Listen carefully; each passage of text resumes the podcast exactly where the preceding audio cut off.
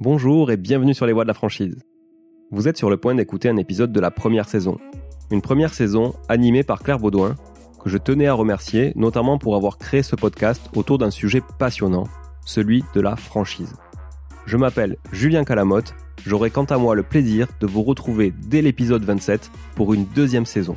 Je vous souhaite une excellente écoute et vous dis à très bientôt sur les voies de la franchise. C'est intéressant de voir que ces habitudes de consommation euh, vont certainement euh, perdurer de façon plus importante. Ce qu'on a vu aussi chez nous, c'est euh, une utilisation accrue en fait aussi du service au volant, du drive.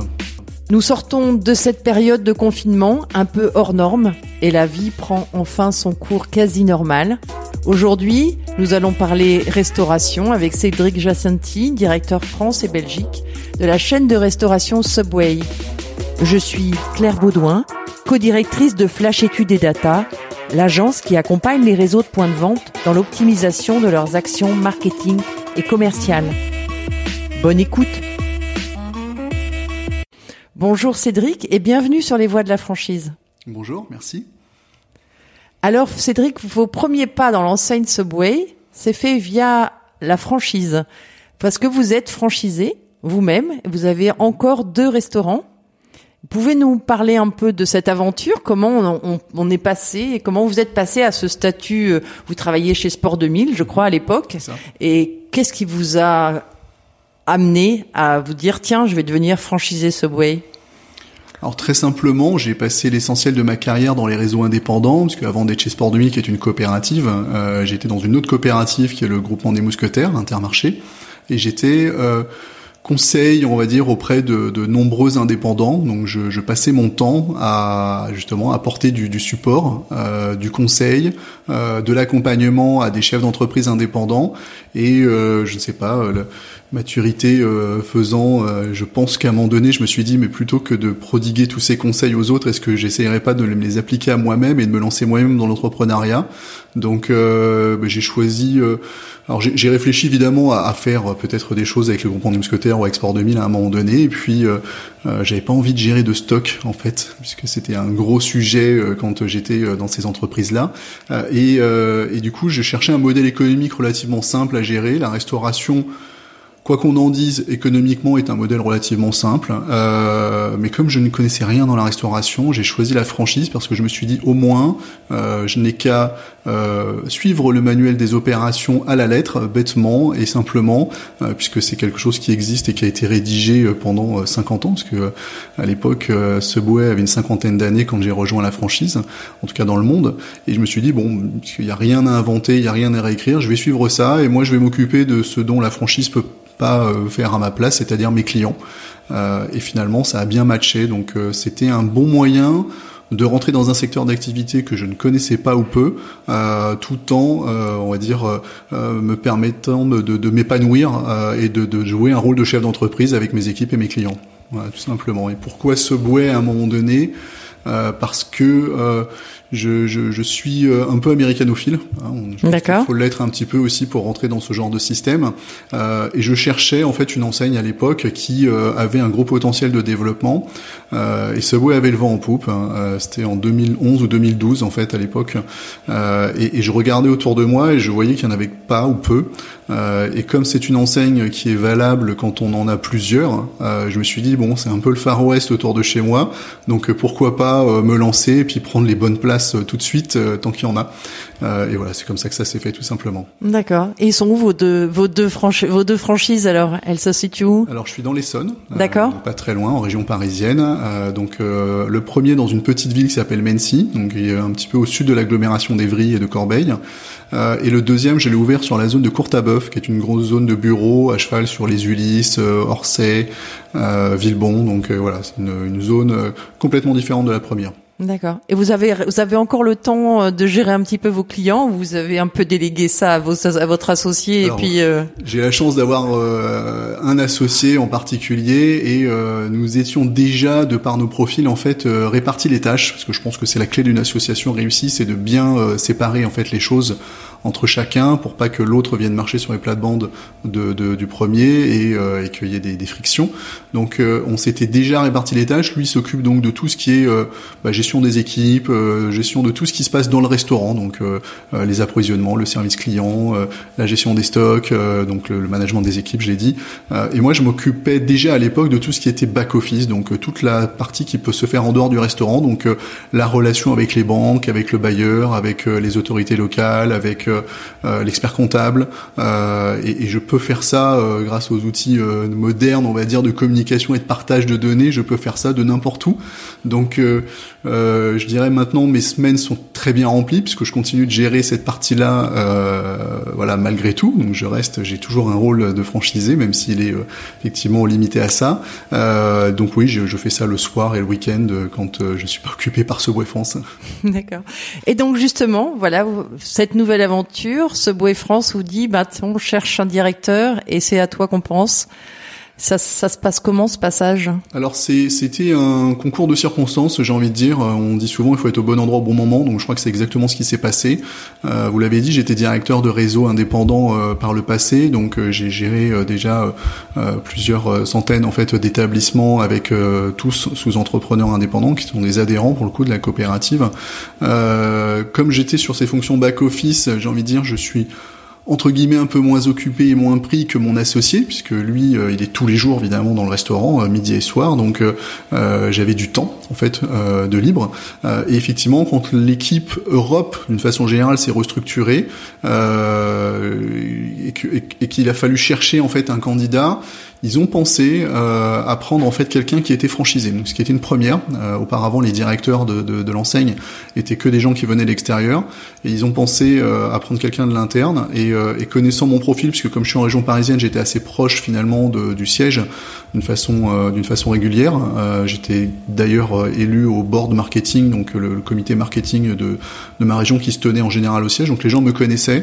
Euh, et puis voilà, donc euh, euh, franchisé, on va dire pas exemplaire, mais en tout cas qui faisait bien le, le, le boulot, une expérience déjà dans les réseaux indépendants et de gestion de, de réseau, du temps, de disponible bien évidemment, tout en restant franchisé. C'était important pour moi de rester franchisé. et puis bon, bah, le fait que je parle aussi anglais, tout ça a concouru à, à ce que j'ai une série d'entretiens après comme un job normal. Donc j'ai été interviewé par le directeur Europe, le directeur de l'international, puis le directeur euh, du développement euh, monde aux États-Unis. Et puis euh, ça s'est super bien passé. En fait, j'ai été très très bien accueilli. Bah super, bravo. Alors aujourd'hui en France, Subway c'est 400 restaurants mhm. pour un, peu, 400, oui. un peu plus de 400 pour 300 franchisés. Oui, c'est ça, 300 franchisés au groupe de franchisés. C'est-à-dire que moi je me considère comme avec mon associé, on se considère comme un seul franchisé, mais en fait, c'est 300 euh, euh, associations, 300 familles, 300 euh, frères et sœurs, cousins, voilà, amis d'enfance. voilà, ça peut être aussi même même plus que deux, hein, d'ailleurs, ça peut être trois parfois euh, qui ont plusieurs restaurants. Euh, mais c'est un groupe effectivement de 300, euh, enfin c'est 300 groupes d'entrepreneurs indépendants ou en association. D'accord, parce que vous disiez qu'effectivement c'était plus intéressant d'en avoir plusieurs. Ouais, ce bois en fait est vraiment un modèle économique qui est intéressant et qui sur lequel on prend du plaisir quand on a plusieurs exploitations. avoir un seul restaurant, il faut bien démarrer, hein, donc avoir un restaurant c'est très bien, ça permet déjà d'apprendre le métier quand on n'est pas effectivement de la partie au départ. Euh, mais c'est vrai que euh, on, a en fait, alors je vais rentrer dans les notions un peu techniques, mais on a un niveau de charge fixe qui est relativement élevé. Donc quand on atteint en fait ce seuil, après ça devient relativement exponentiel. Donc quand on dépasse en fait, euh, qu'on on atteint en fait le point mort assez rapidement, euh, on peut gagner rapidement euh, beaucoup de cash en fait pour le réinvestir et on peut très vite trouver des économies d'échelle en fait à réaliser et des et des, des, cohérences en fait entre les, les restaurants de façon régionale en, en, en ouvrant plusieurs. Donc c'est pour ça. Il faut qu'il soit un peu situé un peu proche, quoi. De toute façon, en fait, on essaye de respecter des espèces de zones euh, territoriales euh, avec les franchisés qui en ont plusieurs, qu'on appelle donc euh, nos, nos multifranchisés, comme tout le monde. Mhm. et on essaye effectivement d'avoir cette politique, on va dire, de de, de, de, personnes qui maîtrisent bien en fait leur environnement, leur territoire, et qui est capable de dire voilà, j'ai deux restaurants, et si je devais en mettre un troisième, ça serait à cet endroit-là parce qu'il y a une vraie complémentarité, les zones se touchent, la, la, communication a du sens en fait en, en, en mettant ces trois restaurants ensemble en fait sur une même campagne. Euh, c'est pratique aussi quand on veut faire évoluer les équipes. Oui, c'est ça. le management de l'équipe est plus simple. On répartit les équipes entre les trois. Quoi. Oui, exactement. Et puis mm. bon, bah, du, en plus, si les gens veulent changer d'établissement, bon, il y a, y a, un peu d'administratif à faire, mais c'est tout à fait envisageable. Et puis on peut faire évoluer les gens. C'est-à-dire que si on voit que dans un restaurant on a un ou deux talents qui, qui poussent derrière le, le responsable, on peut très bien leur proposer, puisque c'est pas très loin, un poste de manager, voire après superviseur de plusieurs restaurants sur sur l'ensemble des, des restos. Donc ça devient vraiment fun, j'ai envie de dire, quand on en a plusieurs, parce que pour le coup, euh, on, a des établissements qui tournent euh, relativement seuls. Le plus, le plus compliqué finalement, c'est la gestion du personnel. J'ai envie de dire, comme, comme euh, je pense tous mes collègues restaurateurs, le, le, modèle économique, je disais, il est relativement simple. notre façon de travailler chez Subway, elle est simple aussi parce que tout est centralisé, c'est-à-dire on a un cadencier chez un fournisseur qui centralise tous les produits, donc on commande une fois, on est livré une fois, on est facturé une fois. Donc c'est ultra pratique. Du coup après ça donne du temps en fait et ça permet d'avoir des, des voilà des, des économies d'échelle qui se font relativement facilement. Il y en a même qui embauchent après des comptables, des, des qui font carrément des structures ah, oui. Euh, en elles-mêmes euh, pour pour piloter en fait l'ensemble de leur l'ensemble de leurs points de vente. D'accord, très bien. Et quelles sont les spécificités de Subway Alors on connaît Subway, c'est la fraîcheur euh, des produits, on fait son sandwich devant nous. On a...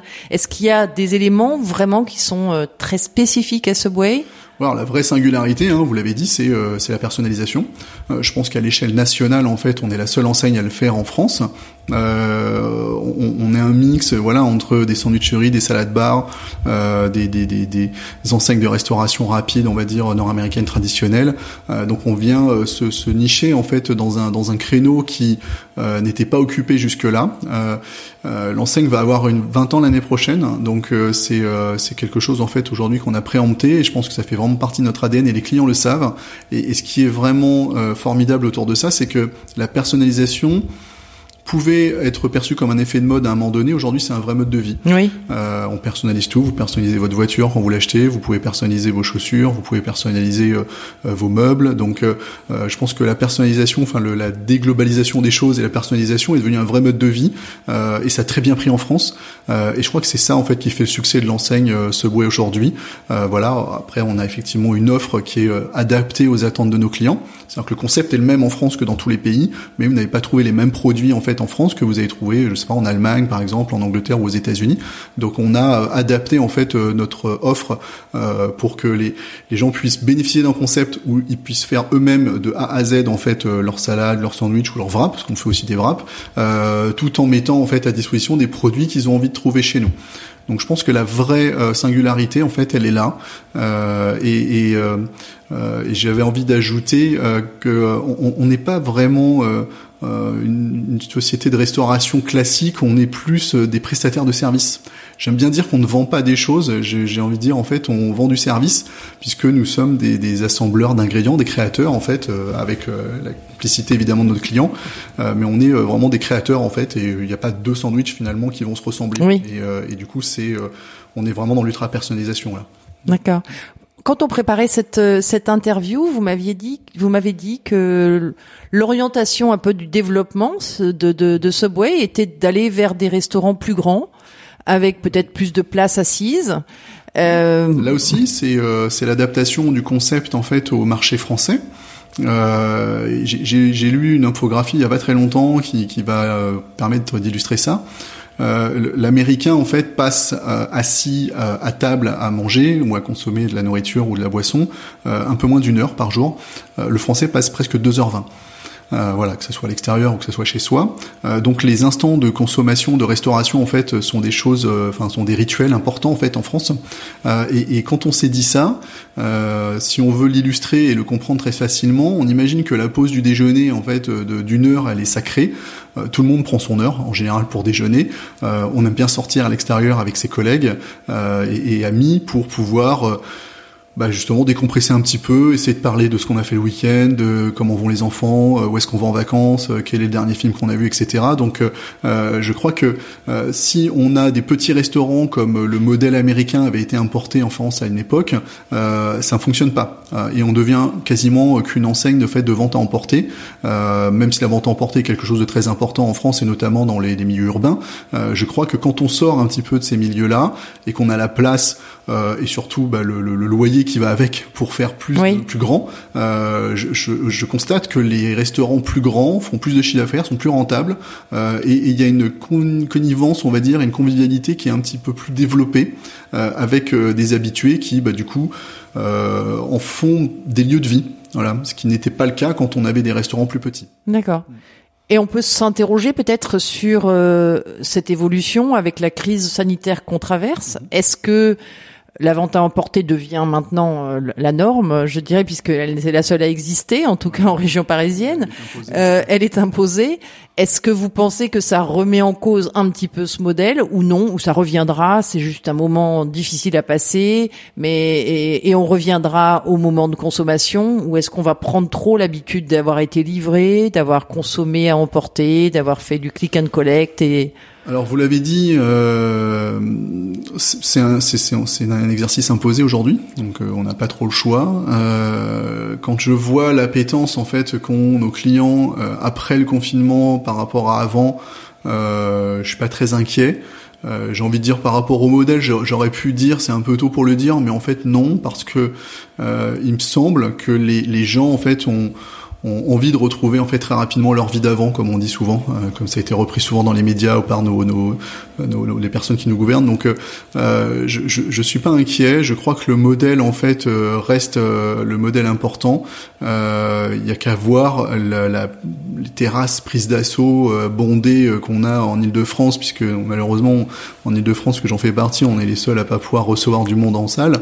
je crois que le le, le, côté lieu de vie et, euh, et, et, de se poser en fait en restaurant et de passer du temps avec ses amis, c'est quelque chose qui est ancré de toute façon dans nos gènes. On a une, on a, je pense, une attitude de consommation latine, donc on a envie effectivement de passer du temps avec ses amis, se poser. Donc euh, euh, pour moi, le concept n'est pas du tout remis en question, et il va continuer de se développer. Après, ce qui est intéressant dans votre question, c'est euh, quid en fait des nouveaux canaux de vente qui là pour le coup euh, ont pris un gros coup de publicité, j'ai envie de dire, euh, puisque la vente à emporter, euh, bon, c'est quelque chose qui existait déjà, mais si on parle des choses un peu nouvelles, en tout cas les plus récentes, comme la livraison, le click and collect, euh, nous on a vu que la livraison, elle avait, elle a fait plus 2,5 par rapport à ce qu'on faisait juste après le déconfinement.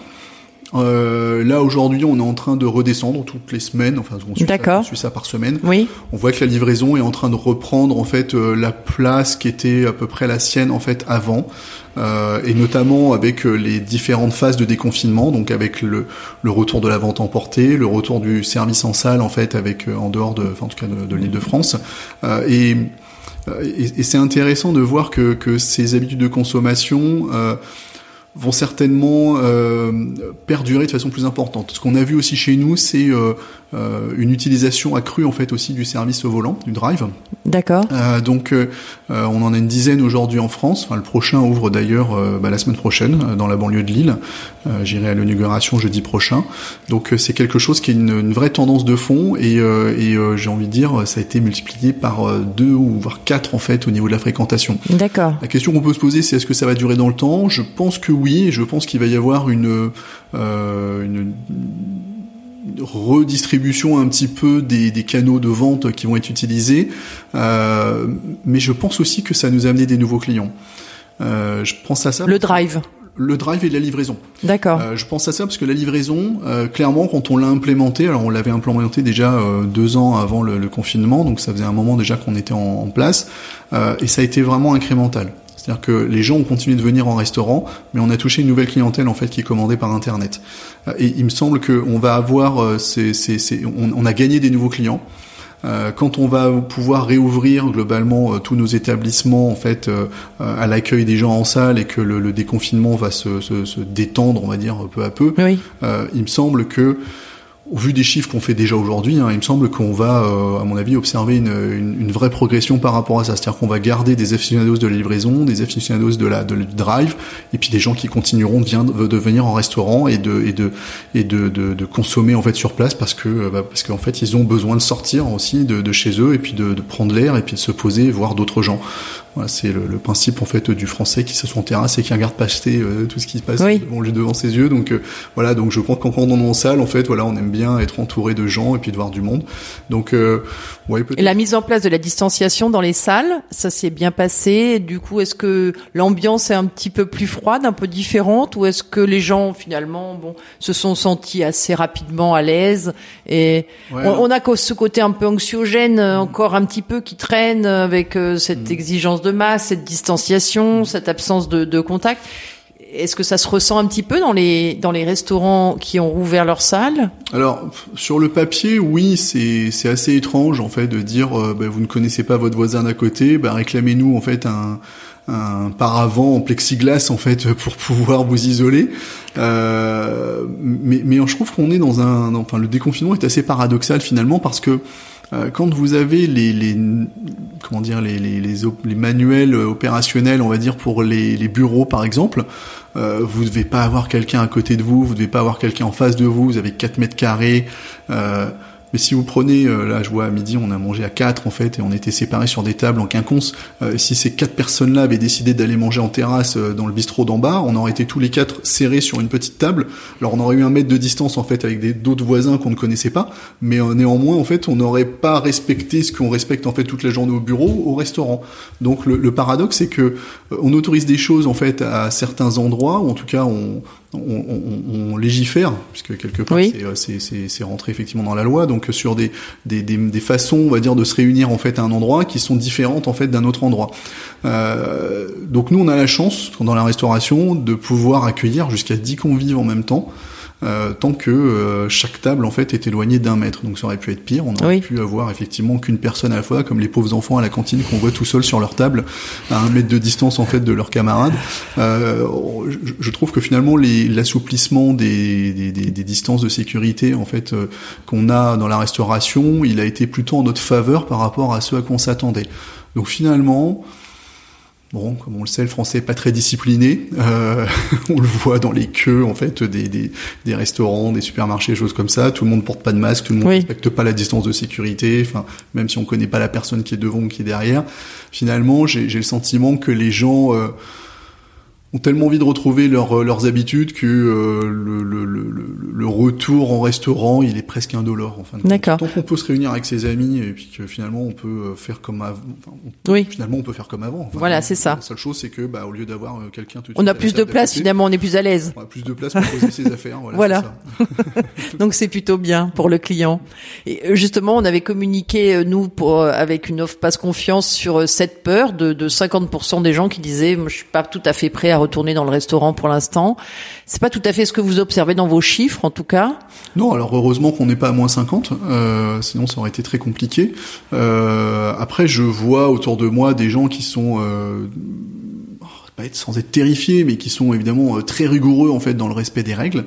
Euh, voilà, quelle que soit la génération, il n'y a pas non plus de phénomène, on va dire, de génération par rapport à cette peur. Et puis on a des gens qui sont flexibles, qui se disent euh, je m'adapte finalement à la personne que j'ai à côté de moi ou que j'ai en face de moi. Euh, donc on, on a, euh, ouais, je sais pas. Alors après, est-ce que est-ce qu'on n'a pas ces gens-là? Est-ce que c'est ces personnes en fait qui avaient décidé, qui ont qui ont vraiment peur en fait, n'ont pas encore décidé de retourner euh, fréquenter les bars, les restaurants, euh, et du coup on les aura un petit peu plus tard, ce qui est plutôt une bonne nouvelle. Est-ce que les gens qui sont revenus surconsomment du coup du fait des privations qu'ils ont eues pendant deux mois euh, Je crois qu'il faut attendre un petit peu pour pour répondre à ces questions, et je pense que euh, la rentrée de septembre en fait sera décisive parce qu'on va certainement avoir un assouplissement des règles de télétravail. Donc je pense qu'il y a plus de gens qui vont revenir au bureau. Euh, il y a tous les étudiants qui vont reprendre aussi euh, les chemins des, des, écoles, des universités et des, des, des, des collèges. Donc je, je pense qu'en septembre on aura peut-être une meilleure vision des choses, mais j'ai pas observé, on va dire, de défiance euh, vis-à-vis du commerce en général et vis-à-vis de, des restaurants et encore moins vis-à-vis de Subway euh, par rapport en fait à ce qui pouvait ressortir à un moment donné dans les sondages. D'accord. Mm. On va revenir un petit peu sur cette période de confinement, sur ce premier jour où on dit euh, OK, ce soir à minuit on ferme les restaurants. Euh, vous avez été vous un des premiers à dire on va fermer 100% des restaurants, même si ce sont 100% de franchisés.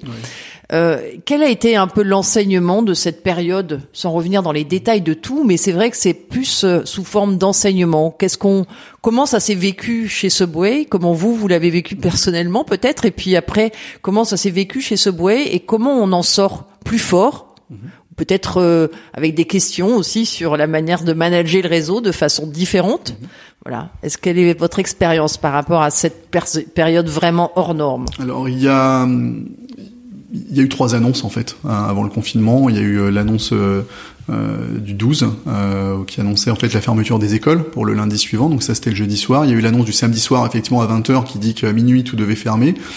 Euh, donc là, j'avoue que j'en veux un petit peu en fait à nos dirigeants parce que c'est extrêmement court et puis bon, on vend quand même des denrées périssables, donc euh, euh je trouve que le cadeau était, enfin, en tout cas, si les choses étaient sues auparavant, je pense qu'on aurait pu ou dû laisser un petit peu plus de temps aux gens de, de moins de liquider les stocks. Bon, nous, on a eu la chance finalement quand cette décision a été prise de rester ouvert, euh, bah, pour le coup, en drive, en livraison et en vente emportée, donc le dimanche et le lundi. Et le lundi soir, effectivement, il y a eu l'annonce du confinement pour le lendemain midi, donc le, 16 mars pour le, le 17 mars à midi.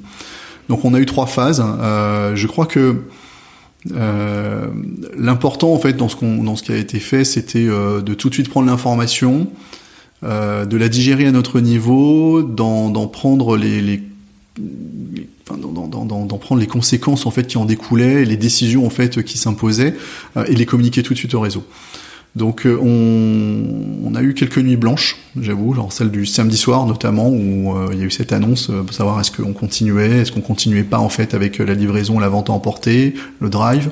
bon, on a pris le parti pour pour éviter un maximum de gaspillage en fait, de de rester ouvert à ce moment-là. ce qui fait qu'on a très très très peu de pertes en fait et puis le reste en fait on, l'a distribué donc euh, on a on a vraiment pas perdu on va dire de, nourriture donc ça c'est plutôt une bonne chose. C'était ma première préoccupation en fait le samedi soir.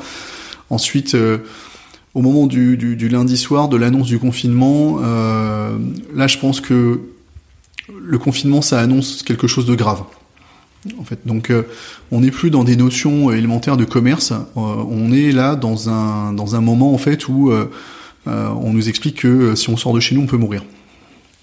Donc c'est, euh, on prend le moment avec beaucoup de gravité on mesure, on écoute, euh, on voit ce qui se passe à la télé, à la radio, dans la presse. On, lit effectivement que bah, la, liste en fait des décès, des hospitalisations, euh, le, stress, la tension en fait aussi du personnel soignant qui s'accentue, on va dire chaque heure, chaque jour, fait que le lundi soir, on, a pas mal discuté avec mon équipe et, euh, et je pense une heure après l'annonce, on dit bon, on va recommander au réseau de tout arrêter. Pour la simple raison euh, que dans les discours qu'il y a eu, euh, il, y a eu, il y a eu plusieurs messages en fait importants. Le premier, c'est laissons les commerces essentiels ouverts. Et je ne pense pas que nous soyons un, commerce essentiel à la survie de la population. Je pense qu'on est une destination plaisir, euh, comme la plupart des restaurants. Euh, et, nous ne devions pas donner en fait euh, d'occasion supplémentaire aux gens de sortir de chez eux, puisqu'on était en train de nous dire que si on sortait de chez nous, on pouvait mourir.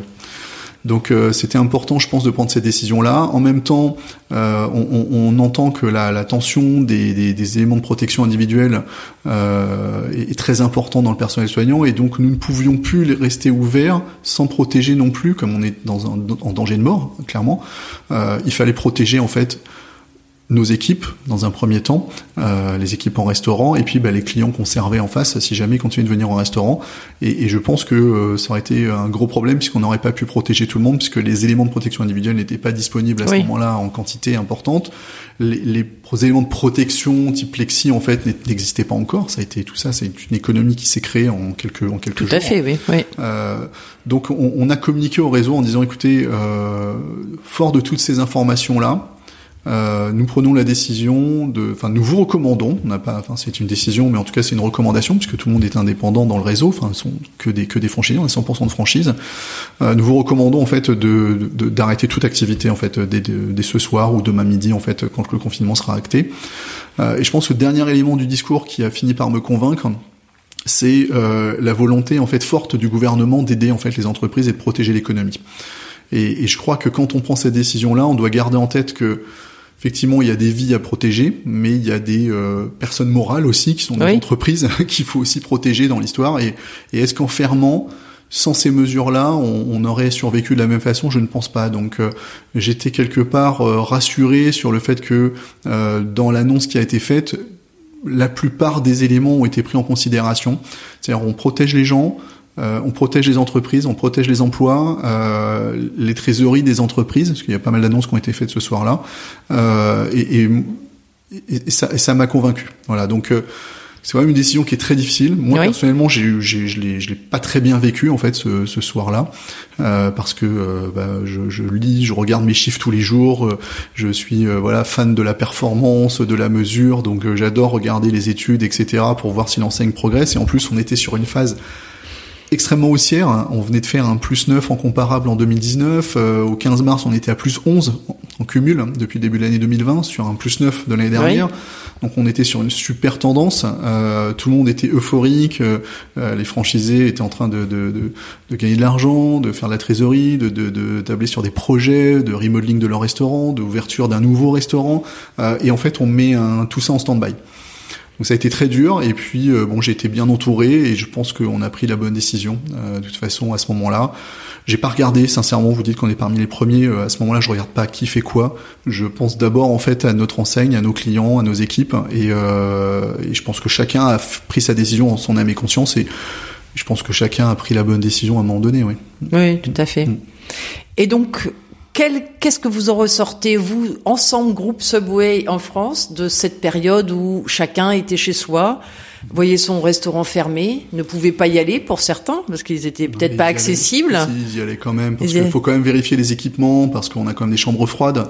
Euh, sont des éléments qu'il faut contrôler régulièrement, donc on pouvait pas se permettre. On avait quand même de la de la marchandise en fait qui restait euh, avec des DLC euh, qui nous ont permis bah, de réouvrir en fait assez rapidement. Donc il fallait vérifier que tout fonctionnait et puis bah comme on a beaucoup d'équipements un peu pointus, il faut faut s'assurer que que ça tourne, que c'est entretenu, etc. Donc on avait quand même des gens qui se déplaçaient pour vérifier ça.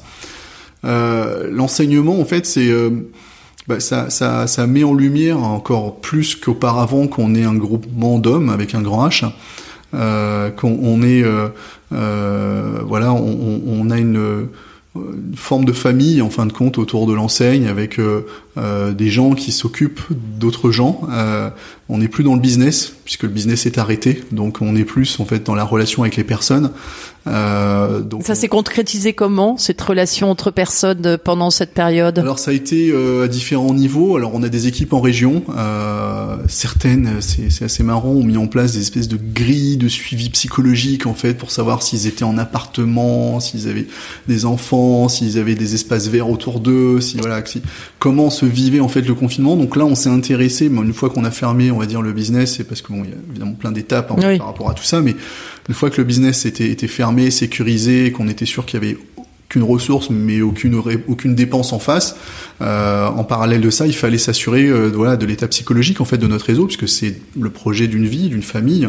Euh, la plupart de nos franchisés sont qu'avec l'enseigne Subway et donc que leur restaurant un ou plusieurs restaurants, mais en tout cas ils sont c'est leur business, donc euh, ils ont plus de ressources. Hein, ce sont des indépendants. Je pense que c'est comme les intermittents, euh, les, voilà, toutes ces personnes-là qui, quand l'activité s'arrête, bah il y a plus rien qui rentre. Hein, tout à fait, euh, oui. Donc il y a pas de chômage partiel pour eux. Donc il fallait s'assurer que tout aille bien pour eux, comment ils le vivaient. Donc nos équipes en région ont, ont, fait des espèces de de, de calls en fait et de, de, de visioconférences avec les, les leurs, leurs franchisés en fait très régulièrement. Ils avaient été briefés pour ça ou non? C'est spontanément comme ça ils se sont dit ou vous vous avez vous-même euh, au bureau, enfin au siège donné aussi des consignes dans ce sens-là? Il y a eu des. On a donné des consignes pour que là ça soit fait de façon homogène. Euh, bien évidemment, euh, certains avaient déjà euh, fait le fait le boulot en fait en prenant des nouvelles de leurs franchisés et, et, en appelant en fait les familles, les individus, etc. On a des régions petite région. On a des responsables régionaux qui ont 15, 20 franchisés, donc c'est pas beaucoup. Donc c'est très vite en fait de prendre des nouvelles. On a des régions qui sont beaucoup plus grandes avec beaucoup plus de franchisés. Euh, donc nous avons en fait impulsé euh, la chose pour que euh, ça soit fait partout qu'il y ait personne qui soit laissé euh, pour compte, personne qui ne soit pas appelé, qui ne soit pas vu. C'était important. Hein, L'activation de la caméra quand on est sur un outil comme Teams en fait extrêmement important. Oui. Euh, donc nous on l'a fait entre nous, on l'a fait avec nos équipes en région euh, et, euh, et, on, et on l'a fait avec quelques franchisés en fait de, dont on était proche. Euh, et, et, on a simplement dit à tous nos responsables régionaux, faites-le, faites, faites ça de cette façon-là, posez ces questions-là renseignez-vous, euh, voyez comment, dans quel esprit on est, etc. Enfin, en tout cas, il, se peut qu'il y ait des gens, on ne savait pas comment on allait vivre le confinement. oui, tout à fait, oui. Au début, on s'est dit, on va partir dans une déprime pas possible. Il y a des gens qui sont en appart, dans 20 mètres carrés. Enfin, euh, comment ça va se passer euh, Voilà. Est-ce que les franchisés font aussi le job avec leurs équipes? Est-ce qu'ils communiquent aussi avec les équipes en restaurant pour savoir comment ça se passe pour eux? Est-ce qu'ils sont rassurés qu'on ait fermé l'activité? Est-ce qu'ils sont, est-ce qu'ils ont peur qu'elles ne reprennent pas ou qu'ils ne retrouvent pas leur job? Donc, il y a beaucoup, beaucoup de communication donc euh, je pense que l'humain euh, qui était déjà très présent chez nous, alors après je tiens ça peut-être de mon passé coopératif, mais en tout cas l'humain qui était déjà très présent chez nous a pris une place encore plus importante.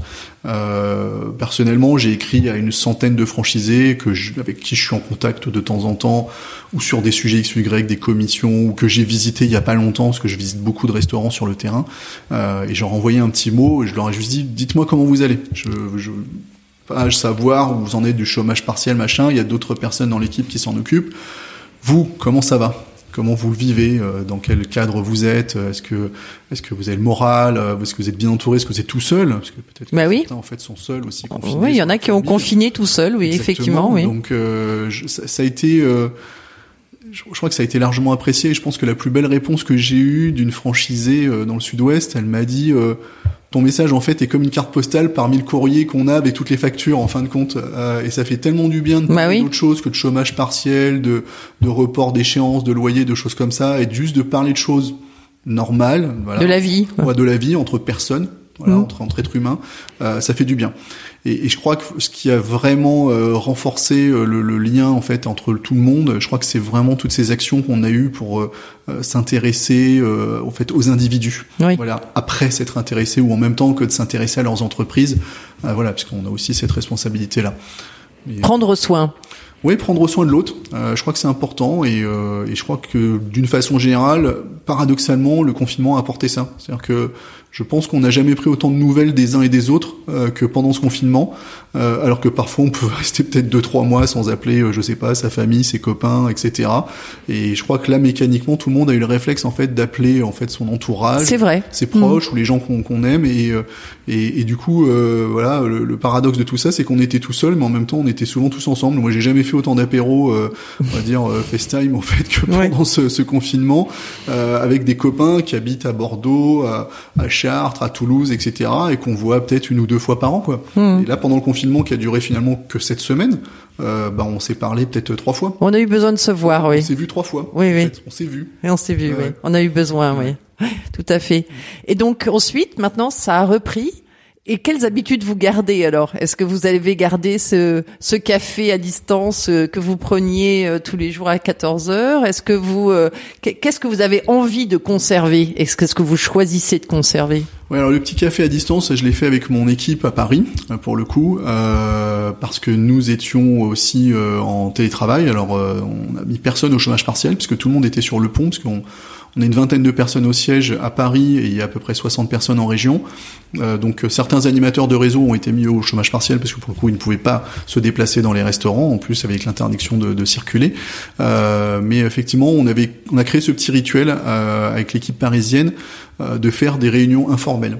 Euh, vous savez, comme quand, euh, euh, je sais pas, après déjeuner, on vient avec son café discuter au bureau du collègue en disant, bon, tiens, comment ça va? Est-ce que tu as vu, je sais pas, la fin de telle série, etc. Donc le truc, en fait, qu'on fait, on va dire logiquement tous les jours. de façon naturelle. Oui. En France, en tout cas, peut-être pas dans les pays. en tout cas, c'est très français, je pense. donc on a, on a, on a mis en place ce petit, ce petit rituel on a rouvert le bureau la semaine dernière après la Pentecôte, donc le 2, euh, et, euh, et, du coup lundi on a gardé un call, on va dire euh, pro euh, tous les lundis, et lundi j'ai demandé donc bah, hier, est-ce que vous voulez qu'on garde ce rituel-là? Donc certaines personnes ont souhaité effectivement le garder parce que bah, on, est en, en, rotation en fin de compte, donc on, on, ne se voit pas tous en même temps, donc on va garder ces petits rituels. et après je crois que ce qu'on a gardé de ça, c'est l'attention qu'on porte en fait, parce que on n'est pas sorti encore du, du, de cette situation. Oui. Euh, il y a encore des choses qui sont en rodage ou qui sont en redémarrage, comme notre logistique, la supply chain. C'est quelque chose qui est très lent en fait à redémarrer. Euh, et, et, je crois que euh, on est très attentif en fait à savoir si tous les gens reprennent euh, dans les meilleures conditions. Et si jamais c'est pas le cas, est-ce que comment est-ce qu'on peut les dépanner? Est-ce que, euh, je sais pas, ton voisin, euh, t'es à Bordeaux, est-ce que le type qui est de l'autre côté de la ville a, euh, je sais pas, les cartons qu'il te manquent parce que euh, tu n'es pas livré finalement assez vite par rapport à ta reprise d'activité? Comme on ne savait pas du tout à quoi s'attendre en termes de volume euh, de reprise d'activité, on, on a été, on va dire, plus débordé qu'autre chose. Oui. Beaucoup plus que ce qu'on pensait faire. Alors pour le coup, on était plus dans cet ordre-là de faire peut-être moins 50% dont on parlait tout à l'heure. Heureusement, on n'a pas fait ça. Mais ça veut dire que bah, du coup, quand on a redémarré l'activité, alors il nous restait quelques produits, mais il y a toute la partie frais en fait, hein, les légumes et un certain nombre de produits laitiers, etc. qu'on avait euh, aussi dans nos stocks, qui pour le coup euh, on a été obligé de, de, donner parce qu'en fait les DLC ne permettaient pas d'aller au-delà.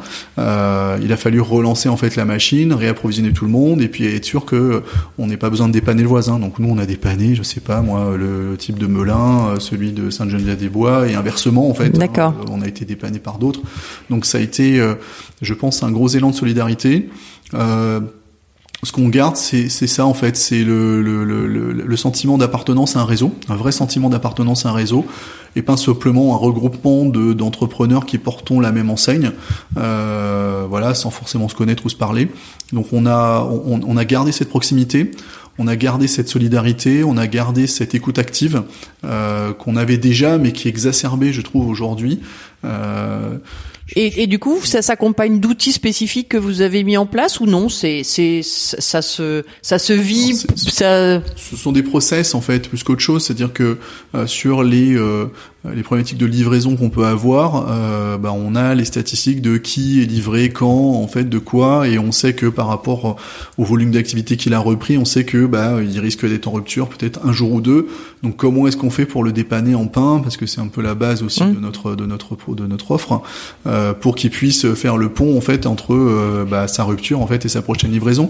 Donc c'est plus, on va dire, des process, euh, des reporting qu'on peut avoir en fait de notre euh, service achat approvisionnement pour s'assurer que euh, voilà personne euh, n'est obligé ou ne pourrait être obligé de refermer finalement son restaurant, ce qui serait une dramatique en fin oui. de compte, euh, sous prétexte de rupture, ça aurait été quand même un comble oui. euh, de, de, devoir refermer en fait un restaurant. Alors je pense que certains euh, l'ont fait malheureusement, peut-être sur un jour, euh, mais en tout cas on a tout fait pour euh, organiser des dépannages voilà, y compris euh, samedi, dimanche, euh, voilà, euh, tard le soir, voilà, avec notre service logistique pour s'assurer qu'on puisse quand même apporter une solution, même si elle n'est pas 100% satisfaisante, mais en tout cas être sûr que le problème il a été identifié, qu'il a été pris en charge, qu'on essaie de trouver une solution et que voilà, on ne laisse pas finalement le franchisé tout seul. Voilà, je crois que c'est vraiment ça, c'est jamais laisser les gens seuls euh, et, et, rompre en fait ce, ce, cette espèce d'isolement qu'on qu'on a eu pendant pendant cette semaine et, euh, et qu'on ne veut plus avoir euh, bah voilà en communiquant massivement en fait autour de soi. D'accord.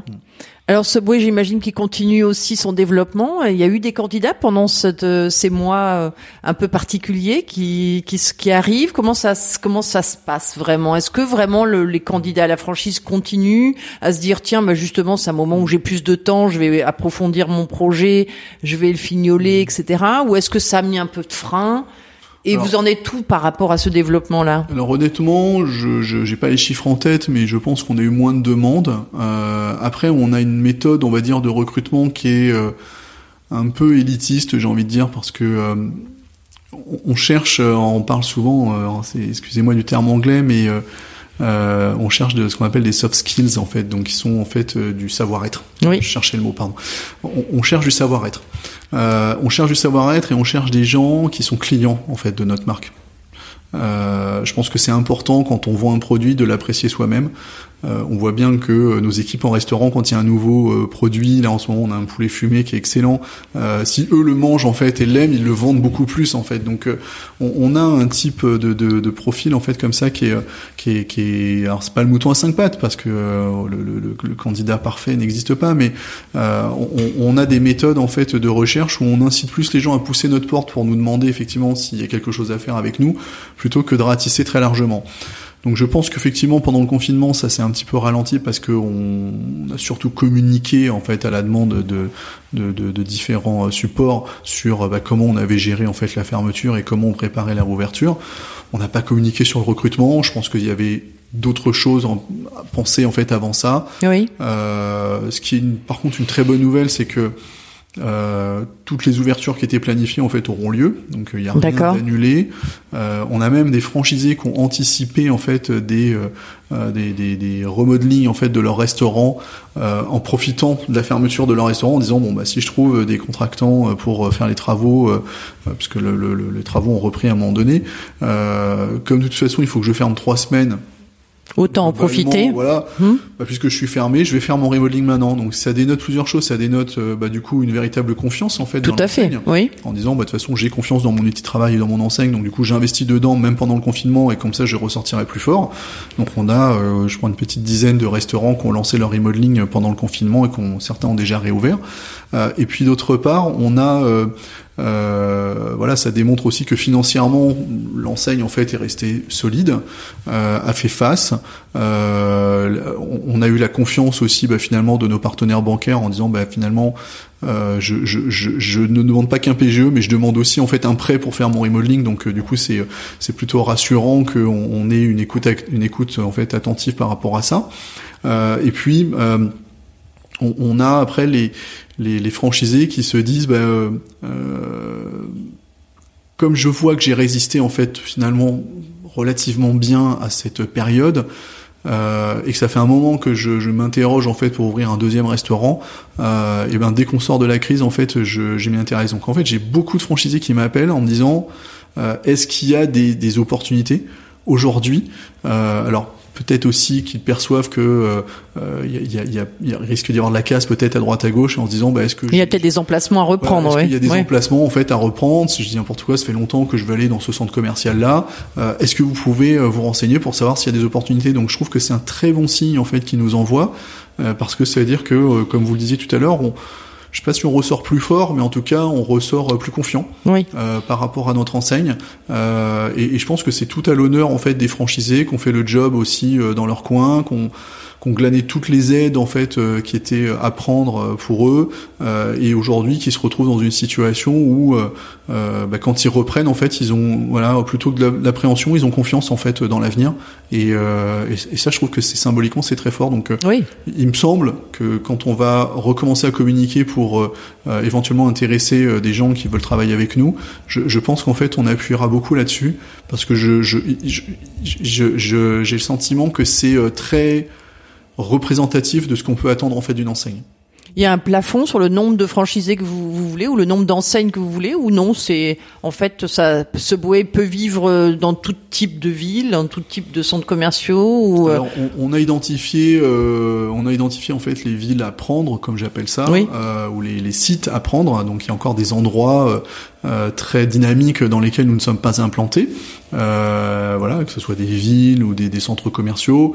Euh, là, on va pas tarder à avoir un rendez-vous avec euh, un gros bailleur en fait qui a des très jolis centres commerciaux, donc pour justement euh, relancer en fait la machine et trouver les emplacements. On a des villes comme, je sais pas, Blois, Marmande, qui cherchent en fait aussi un franchisé pour pour s'implanter, ou Cahors en fait pour s'implanter dans ces villes-là où on n'est pas, qui sont des grandes villes en fait et qui sont intéressantes. Euh, il n'y a pas de plafond. euh, on n'aura jamais 2000 restaurants en France, c'est pas le but. euh, et, et si jamais on y arrive, ça sera pas euh, lié à un objectif en fait fixé au départ. Je crois qu'en fait, il y a pas mal d'endroits en fait encore euh, qui sont libres, euh, dans lesquels en fait notre enseigne a une place euh, et, et peut avoir une valeur ajoutée en fait à l'offre existante.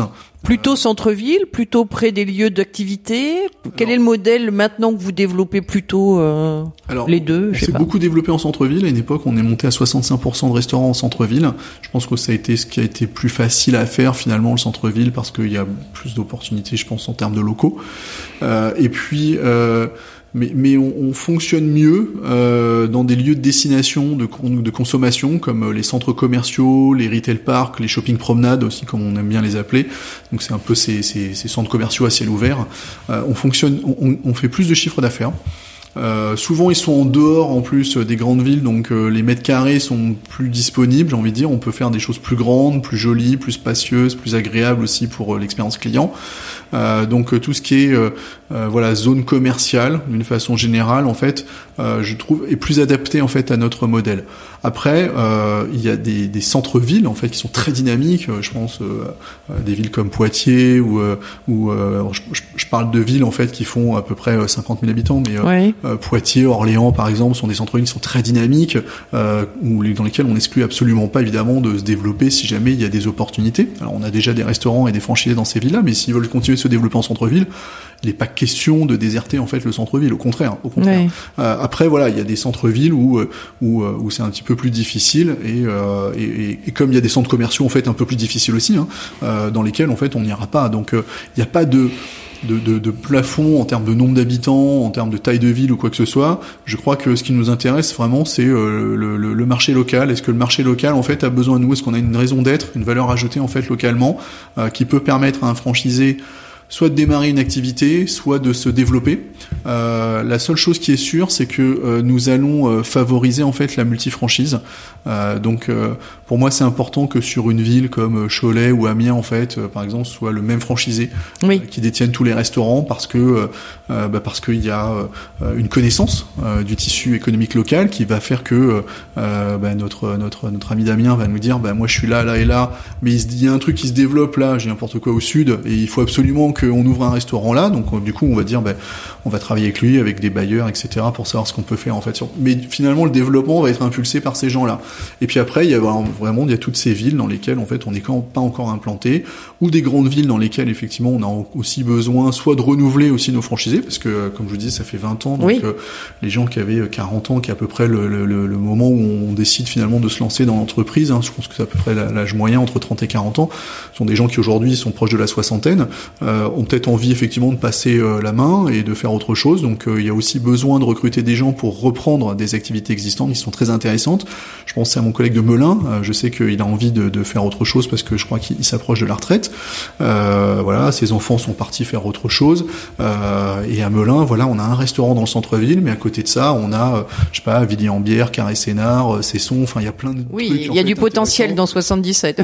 en, plus de, en plus du centre-ville de Melun qui est, qui est, super dynamique du côté de la place Saint-Jean. Donc il y a, il y a plein de choses en fait qui sont possibles aujourd'hui dans le réseau. Donc c'est pour ça qu'on continue de recruter. Euh, mais encore une fois, voilà, on recrutera des gens qui ont envie de euh, de bâtir quelque chose. Euh, je ne cherche pas forcément des, des, gens opportunistes en fait qui veulent faire un commerce euh, parce que cette enseigne elle vend en poupe et je sais que dans cinq ans ça va être compliqué, je vendrai juste avant. Enfin, je, je, je, ne veux pas de mercenaires en fait. Je veux des gens qui croient dans notre enseigne, qui sont clients de l'enseigne, qui ont envie de se développer, d'en avoir deux, cinq, dix en fait. Pourquoi pas Il n'y a pas de limite. Euh, voilà, sauf avoir peut-être quelqu'un quand on a, je sais pas, 25% de oui. parc. À ce moment-là, ça sera compliqué. Mais bon, on en est loin. Donc euh, ça sera peut-être dans 20 ans, donc ça sera une autre discussion qu'on aura à ce moment-là. Mais en tout cas, je, suis euh, voilà en faveur d'un développement en tout cas euh, raisonné euh, rentable, euh, pérenne, euh, avec des gens qui ont envie de faire, euh, voilà, de, de, bâtir quelque chose. Voilà. Oui, de faire une, une, équipe, de poursuivre cette belle équipe. Oui, c'est ça. Et puis, et puis de, de s'imposer en fait dans un territoire, sur une ville, pour voilà asseoir, on va dire, son, son business. et pourquoi pas, bah, je sais pas, quand on est dans une ville, je, je, j'ai peut-être un mauvais exemple, mais si je suis, j'en sais rien, moi, à Saumur, c'est peut-être pas un bon exemple ou Poitiers par exemple, euh, peut-être que euh, euh, ça sera l'occasion d'aller à Partenay par mmh. exemple. Et alors que tout seul quelqu'un appartenait aura du mal en fait à vivre, on va dire, et il ne pourra pas se développer, il ne pourra faire qu'un seul restaurant appartenait. Mais peut-être que le type de Poitiers pourra se dire, bah dans cinquième restaurant, bah, je vais sortir de Poitiers, je vais aller à fait à Partenay parce que ça a du sens c'est à une demi-heure, trois quarts d'heure en mmh. fait de, de, de, mon point de chute. Et du coup, on va peut-être pouvoir attaquer euh, des villes sur lesquelles il y a de la demande, euh, mais dont on est sûr que le business sera sécurisé et que euh, c'est pas un restaurant qui va euh, galérer pendant 5 ans, 7 ans le temps de ses prêts et puis avoir quelqu'un qui soit dans la dans la peine. Donc l'objectif c'est vraiment pas d'avoir des gens qui soient dans la douleur. Enfin, je crois que quand on crée des entreprises, on le fait parce que c'est fun, parce qu'on a envie de s'amuser, on a envie de, de créer, d'avoir de la valeur ajoutée aussi, euh, et on le fait pas pour euh, peiner en fait pendant plusieurs années en attendant misérablement la fin de son prêt en fait au bout de 7 ans en disant ça y est je vais enfin pouvoir faire un petit peu de trésorerie. Donc euh, enfin pour moi ça c'est hors de question, c'est terminé et, et, et c'est pour ça que je pense qu'il faut capitaliser sur des zones et sur des gens qui ont envie de bâtir des choses. Alors je parle pas de bâtir un empire non plus, hein. on n'est pas dans Les, les, gens qui vont avoir 1000 restaurants ou 500 restaurants comme on peut en avoir aux États-Unis, mais au moins euh, d'être voilà le, le Monsieur Sebré en fait de son coin, Tout à de fait. sa région, et puis de pouvoir euh, bah, du coup euh, vivre convenablement et puis faire évoluer sa famille, ses équipes en fait dans son projet. Tout à fait. Mm. Bah, merci Cédric pour euh, cet entretien qui a été euh, très sincère, très ouvert et euh, voilà vous avez, vous avez été euh, vraiment dans cette dans l'esprit des voies de la franchise. Voilà, je sais pas si en tout Ouais, cas vous vous avez des, réussi à, en tout cas à développer hein, l'esprit Subway, ça se sent, ça se ressent et je pense que vos franchisés vous l'ont renvoyé pendant cette période un peu hors norme. Et ben voilà, on a réussi aujourd'hui à rentrer bien dans l'esprit des voies de la franchise qui permet effectivement euh, de décrire un peu la situation et puis l'état d'esprit de chacun. Pour terminer, je pose la même question un peu à tous ceux qui, qui viennent parler sur les voies de la franchise. Euh, j'avais au départ euh, proposé différents choix aux gens et puis il se trouve qu'ils ont tous choisi cette question, qui était la question autour du doute. Voilà, quelles sont vos routines en cas de doute? Alors bon, déjà, je pense qu'un entrepreneur qui doute pas, soit c'est un génie, soit c'est un fou, mais euh, parfois les deux sont les mêmes. Mais, euh, euh, donc oui, il y a des périodes de doute. Euh, je vous dis, comme le soir où on a décidé de, de- de communiquer au réseau de euh, voilà l'arrêt de l'activité. Voilà, donc on savait pas si tout le monde allait suivre en fait la recommandation. Et j'ai envie de dire, ma routine, euh, si on peut en appeler, si on peut appeler ça comme ça, c'est que bah, je me tourne vers mon équipe en fin de compte. Hein, je, je, je suis entouré, je suis pas euh, seul à décider, euh, j'ai pas la science infuse, je peux me tromper. Euh, donc, je, donc systématiquement, quand euh, je quand j'ai un doute, en fait, je, je, je consulte en fait mon équipe sur des sur des décisions importantes, en tout cas comme celle-là. Euh, voilà, mais en tout cas, ce qui- est pratique, euh, c'est que euh, on sait exactement quoi faire, euh, on sait exactement comment le faire, on sait, euh, on connaît exactement le potentiel de cette enseigne qui est euh, pour moi euh, des années-lumière aujourd'hui de ce qu'elle pourrait être demain. Euh, je pense que c'est une enseigne qui a le pouvoir de devenir une des plus grosses enseignes de France euh, sans, sans, sans problème en fait, et même une des enseignes préférées des Français euh, parce que de par son concept de, Oui. de convivialité et puis de de- d'interaction qu'on a avec les clients. Euh, et, et les gens que j'ai recrutés en fait autour de moi, ils sont dans cet état d'esprit et, et comme on gère cette, enseigne comme si c'était notre propre entreprise, euh, j'aime beaucoup finalement les consulter. Voilà, donc quand j'ai un doute, on partage. On a un petit groupe WhatsApp avec euh, mon, management en fait direct euh, et, on, discute pas mal en fait là-dessus et, souvent ça, nous permet d'avancer très vite et puis en plus en même temps ça permet de, de garder la cohésion d'équipe puis de voilà d'être aligné sur les décisions en fait qu'on prend. Donc là pendant cette crise là, pour le coup il y en a eu beaucoup des doutes.